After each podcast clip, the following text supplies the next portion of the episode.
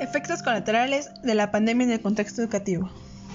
La pandemia de COVID-19, mejor conocida como coronavirus, representa una amenaza para el avance de la educación en todo el mundo, ya que tiene dos impactos significativos. El primer impacto es el cierre prácticamente universal de las escuelas de todos los niveles. El segundo, la recesión económica generada por las medidas de control de la pandemia. En este caso, hablaremos del punto número uno, ya que si no se realizan esfuerzos considerables para contrarrestar estos efectos, el cierre de las escuelas provocará pérdidas de aprendizaje, aumento de la deserción escolar y mayor desigualdad. Y la crisis económica que afecta a los hogares agravará el daño debido a la reducción de la oferta y demanda educativa.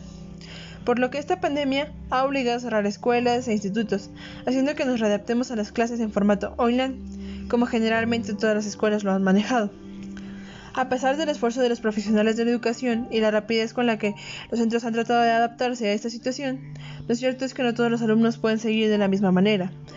Los estudiantes más desfavorecidos económicamente sufren mucho más las consecuencias de la llamada brecha educativa.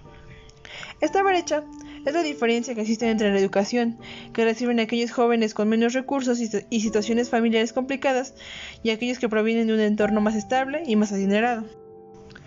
Como se ve a nuestro alrededor, existe una clarísima desventaja en el acceso a la educación de calidad para ciertos sectores. Los niños que no asisten a clases tienen complicaciones, como son la dificultad que tienen los profesores para mantener en orden un aula digital. Y no solo eso, ya que muchos profesores no tienen relación en plataformas digitales y ellos, al igual que los alumnos, aprenden a utilizarlas y adaptarse a estas aunque no solamente es esto. Realmente, como muchos sabemos, no todos los niños o no todos los estudiantes tienen acceso a, Internet, no todos tienen un teléfono celular, un aparato digital para poder conectarse a sus clases. No todos contamos con los recursos para poder tomar unas clases decentes, o no, consideradas decentes, pero sí unas clases dignas. Por lo que esto nos genera conocimientos truncos. Si bien algunos podrán recuperarlos, habrá muchos que no. Esto sin duda, como ya lo mencioné anteriormente, dejará una brecha de conocimientos entre unos y otros.